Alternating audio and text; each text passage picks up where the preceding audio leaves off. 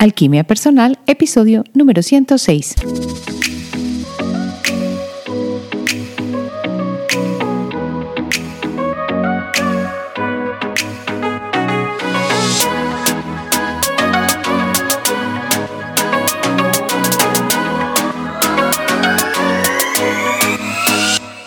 Hoy vamos a continuar hablando de la sincronía y vamos a mirarla desde el punto de vista de Jung. ¿Cómo Jung vio la sincronía? Vamos a ver la sincronía en la religión oriental, específicamente en la China, de una manera breve, y la sincronía en las culturas ancestrales y cómo nos ayuda la sincronía hoy en nuestro día a día. ¿Será que nos lo estamos imaginando o que sí existe esa maravillosa sincronía? Vamos al episodio. Soy Marcela Gil y este podcast está diseñado para ayudarte a sacarle el máximo a tu proceso de transformación personal, dándote las herramientas para catalizar y simplificar el camino de la alquimia, conectándote con el mundo que no ves y activando en ti el potencial infinito que trajiste al nacer.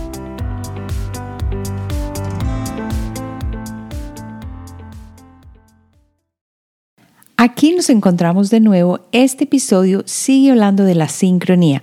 Gracias a todas las personas que se comunicaron y que enviaron correos diciendo que les había gustado mucho el episodio anterior de la sincronía y definitivamente es algo que ya no consideramos muy metafísico ni fuera de lo normal.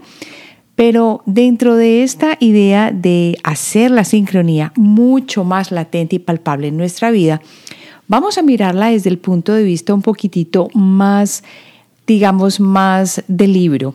Y vamos entonces a hablar de Young y cómo Young vio la sincronía y cómo nosotros también podemos ver que sus bases no están completamente en la parte metafísica, sino que si aplicamos un poquito del conocimiento de lo que no sucede a nuestro alrededor y comenzamos a interpretar las señales, podemos ver que la sincronía hace una parte especial y muy, muy importante de ese lenguaje de los símbolos para poder mostrarnos por dónde puede ir el mejor camino en nuestra vida. Vamos a empezar entonces con Jung y Freud. Resulta que en 1905 Carl Gustav Jung se doctoró en psiquiatría, convirtiéndose allí en el médico jefe y profesor auxiliar de la clínica psiquiátrica de la Universidad de Zúrich. Cuando en 1907 publica el artículo sobre la psicología de la demencia precoz, Freud le pide que lo visite en su casa. Esto era un gran honor, imagínate. Freud pidiéndole a Jung que lo visitara y sí, realmente en su primer encuentro fue una conversación increíblemente larga. Se dice que más de 13 horas conversaron, me imagino que hablaron de temas habidos y por haber, sin embargo, tú sabes que Freud estaba muy a la línea de explicar todo a través de la parte sexual.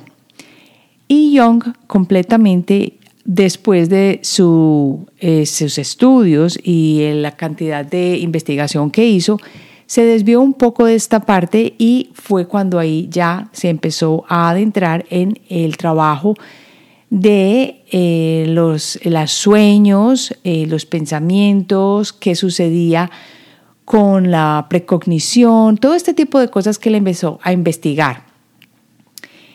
Jung, en su autobiografía de Recuerdos, Sueños, Pensamientos, dice que en la segunda ocasión que él visita a Freud, interesado en oír sus opiniones respecto a la precognición, a la parapsicología en general, se dio cuenta que Freud rechazaba el tema radicalmente.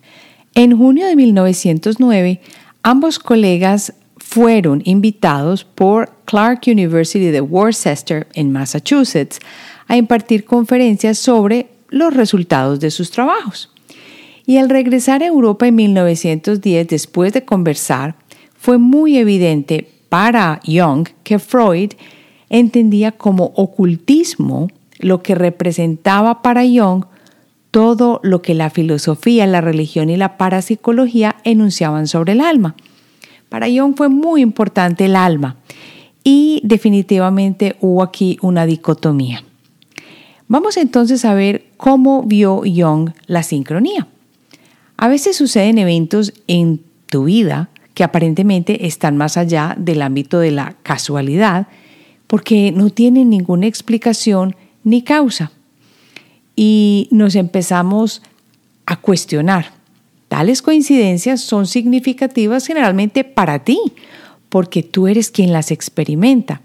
Son difíciles de explicar además a los otros porque cuando hablamos o cuando contamos sobre lo que hemos experimentado nos acusan de que estamos siendo supersticiosos o de que estamos leyendo demasiado las cosas. Eso son puras boberías y coincidencias, hemos escuchado muchas veces. Pero tú me conoces bien y sabes que creo mucho en la intuición y parte de la manifestación de la intuición y de que vas por el buen camino es la sincronía.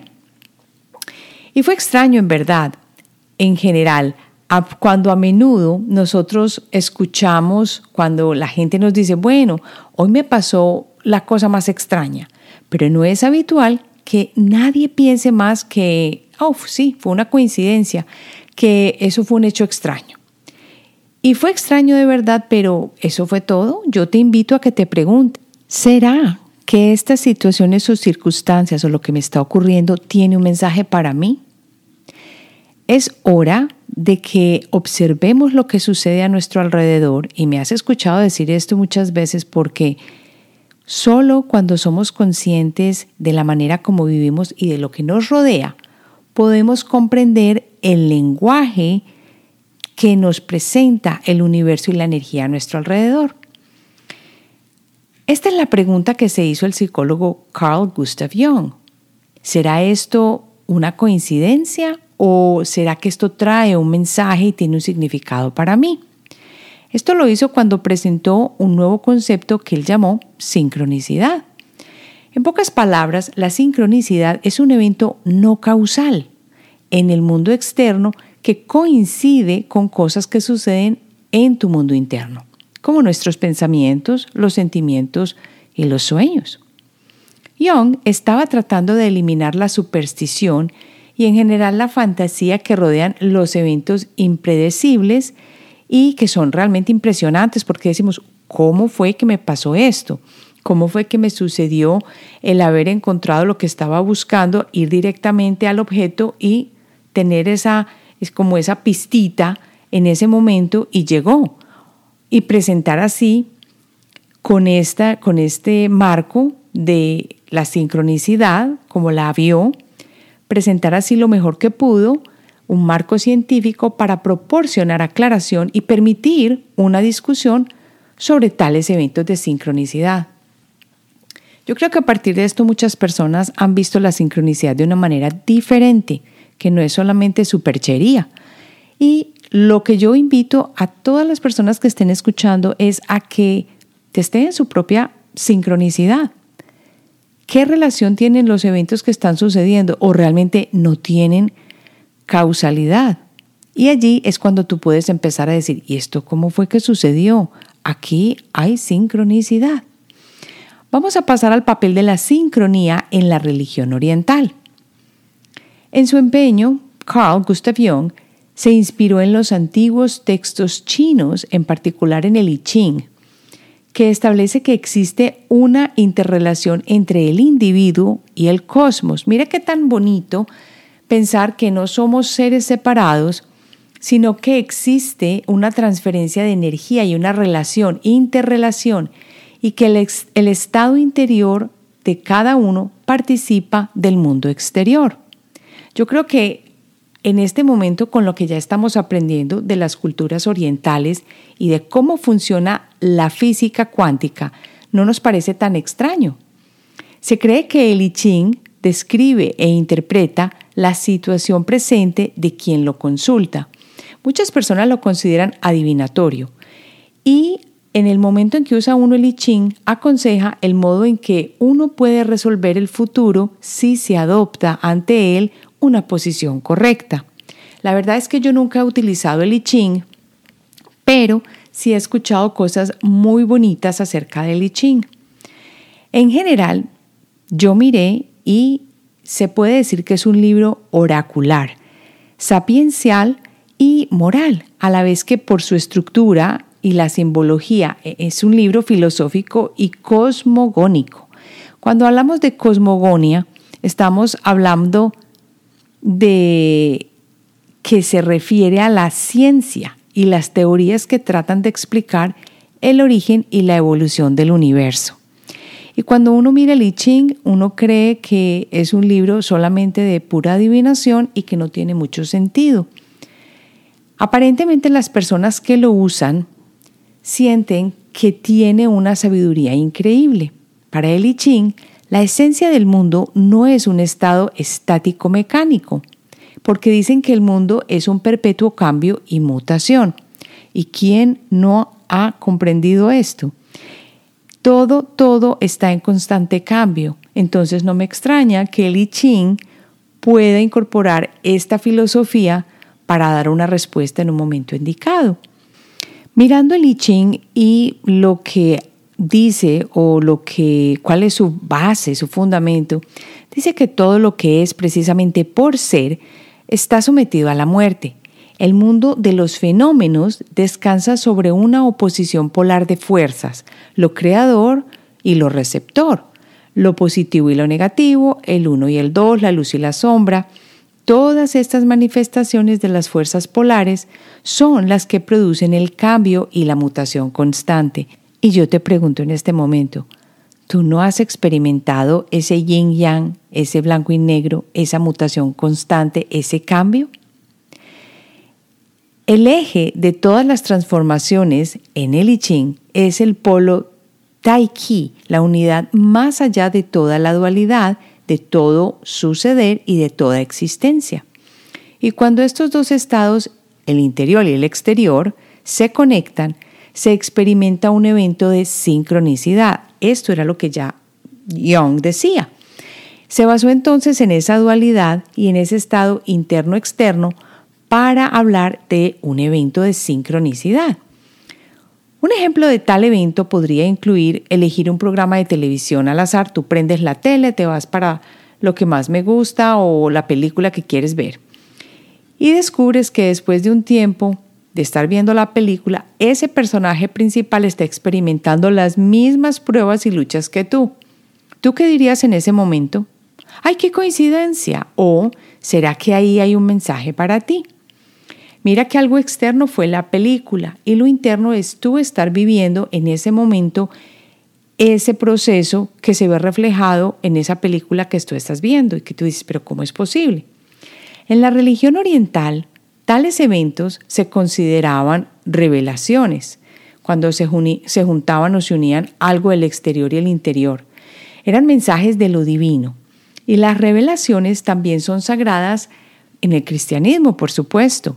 Pero en los últimos tiempos, Occidente se ha vuelto demasiado, demasiado lógico y científico para uno creer que hay algo de sabiduría en lo que consideramos o lo que consideraríamos una mera coincidencia. A lo largo de su libro Synchronicity and a Causal Connecting Principle, Jung hace todo lo posible para decir que no está negando el azar, que lo improbable podría ser solo eso, improbable, sin propósito ni significado, pero a veces las coincidencias se acumulan de tal manera que resulta irresistible no pensar que estás pasando por un momento de sincronicidad, es decir, algo más está sucediendo.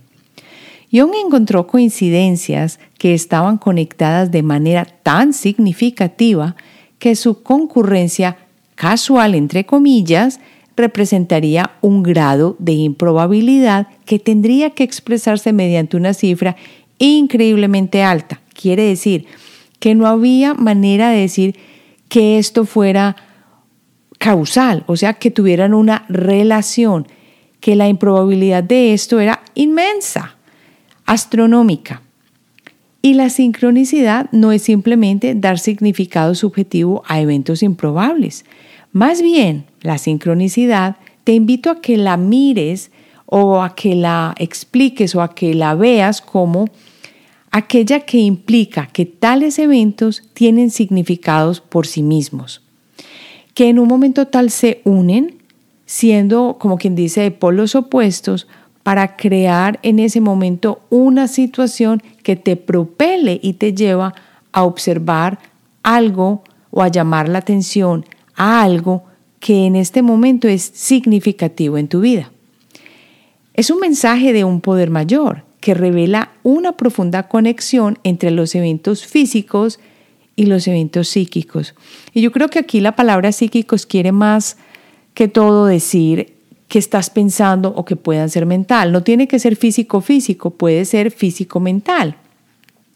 Esto nos lleva al reino de la metafísica. Y aquí, aunque no trato directamente metafísica, podemos comentar aquí que es un sustrato de la realidad que está más allá de lo material. E invocarlo implica un orden más profundo e invisible para el universo. Esta parte sí me encanta, porque la sincronía implica, cuando tú la aceptas, que le estás dando un poder, no un poder, pero que estás observando como la maravilla invisible del poder ordenador y de la energía suprema está llegando a darte la mano. Entonces la sincronicidad es un compromiso con lo espiritual e implica una gran apertura de mente, una genuina apertura a lo misterioso, a lo desconocido y a lo que no solo se percibe o se puede percibir con los sentidos físicos. Muchas veces esas sincronicidades se manifiestan en tu cuerpo y las sientes y cuando estás viviendo una circunstancia difícil, eso te está marcando en el cuerpo algo y tú todavía no lo entiendes. Pero cuando ya se presenta varias veces, tú ya aprendes a leerlo, porque estoy convencida de que la sincronicidad, las sincronías, llegan con cierto lenguaje y por eso también están muy relacionadas con la intuición. Antes de continuar, quiero animarte a que vayas a la plataforma de Spotify o de Apple Podcast y me dejes un review. Cuéntame cómo te han parecido los episodios, qué tal los temas, qué tal cómo abordamos los diferentes tópicos, te gusta lo que hablamos, te ha servido el podcast, lo has recomendado a otros o no y por qué. Cuéntame bien y sobre todo explícame cómo te ha ayudado. Esto le va a ayudar a las otras personas que lean acerca del podcast para saber si le dan una probadita o no. Y así podemos crecer esta comunidad de conciencia que está despertando cada vez más. Ahora pasemos a la visión de la sincronía en las culturas ancestrales. Las personas que somos de Latinoamérica no nos extrañamos de saber que nuestras culturas ancestrales tengan en cuenta la sincronía. Mientras que la modernidad concibe la sincronía como una casualidad o una actividad aleatoria, las culturas tradicionales ven a la sincronía como una actividad que es la obra de un extraño ser invisible, un espíritu, por ejemplo. Si sucede algo notable, dirían que es porque uno de los dioses se transformó en forma física y lo hizo posible, por ejemplo. En el mundo antiguo, los espíritus y la materia física se entrelazaban. Y yo digo entrelazaban en pasado, pero eso lo sabemos. Y los dioses deambulaban junto a nosotros por los bosques y los campos. Se creía que eran mediadores que nos conectaban con el mundo interior y exterior. Y aquí cabe recordar algo que yo escuché, no me acuerdo de quién lo escuché, que comentaba que hubo una época en nuestra, no, no sé si en esta iteración de la Tierra, pero en nuestro mundo, en nuestra historia, en la que nosotros interactuábamos muy bien con las devas, con la naturaleza, podíamos interpretar lo que decía el viento y podíamos ver los, las hadas y los diferentes gnomos y las diferentes deidades que existían, por ejemplo, en la naturaleza. Si tú hablas de esto ahora, pues nos referimos a Campanita y a los libros de Disney, pero esto se ha perdido, pero supuestamente en un punto de nuestra historia éramos capaces de hacer esto. Entonces, cuando hablamos de estas posibilidades de que el espíritu y la materia física se entrelacen, decimos que esta comunicación no se hacía a través del lenguaje humano, obviamente, sino a través de símbolos. Por eso yo insisto tanto en que cuando uno está empezando con la intuición, Hay que poner atención a los símbolos para crear su propio lenguaje y entender qué nos está diciendo la energía. También pueden ser imágenes o arquetipos universales que se derivan del inconsciente colectivo y son la contraparte psíquica del instinto. Porque la intuición y estas sincronicidades no son instintivas. Se dice que los sueños en particular son mensajes de los dioses, o se decían que en particular eran mensajes de los dioses y que los teníamos porque los dioses estaban pensando en nosotros mientras dormíamos. ¿Qué tal si eso fuera cierto? Y que de pronto no sean los dioses, pero sean nuestros guías, sean las personas fallecidas que quieren darnos una manita y ayudarnos en una situación difícil que estemos pasando. ¿Tú te has preguntado esto? La mente occidental, sin embargo, ha desechado por completo la maravilla y el misterio llamándolo superstición y eso no existe y prefiriendo en cambio fortalecerse con la lógica y la razón. Pero de esto se trata alquimia personal, de ir más allá de lo que es obvio y de lo que siempre tiene que ser demostrable, porque tú lo sientes, lo percibes y lo vives. Young supone que tratemos las coincidencias como aquello que sugiere algo nuevo para agregar a nuestra comprensión de nosotros mismos y del mundo. Esto sí que es bonito porque esa sincronicidad, en un momento cuando se está dando o cuando llega, nos ayuda a entendernos mejor y sobre todo el mundo que está a nuestro alrededor. Nos está haciendo como una llamada de atención, es como una señalcita. El propósito de las sincronicidades en tu mente es atraer tu atención para ir hacia adentro, hacia algo que quizás no sepas sobre ti mismo. Yo creo firmemente que es una oportunidad para expandir tu carácter y para estar alerta a través de la percepción y la iluminación, para que aproveches al máximo lo que se te está ofreciendo, porque siento de verdad que el universo siempre está ofreciéndonos maneras de ayudarnos. Los eventos fortuitos son señales que te permiten navegar por el flujo del campo en la dirección que te beneficia, en lugar de simplemente permitir que el juego te lleve donde quiera. Muchas veces esas sincronicidades se presentan para pararnos el camino, para decirnos por ahí no es. Como por ejemplo, digamos que sueñas con tu mamá una noche, ¿cierto? Y luego al día siguiente te llama. Y ahí surge la pregunta, ¿Por qué tu madre está en tu vida hoy, en este día particularmente cuando tú llevas, por ejemplo, tres semanas sin hablar con ella? Pregúntate en ese momento, tal vez esta sincronicidad es una indicación de que hay que pasar más tiempo con tu madre o que hay algo que ella quiere hablar pero no tiene la valentía de decirte o tal vez que tiene cualidades que necesitas cultivar en tu carácter.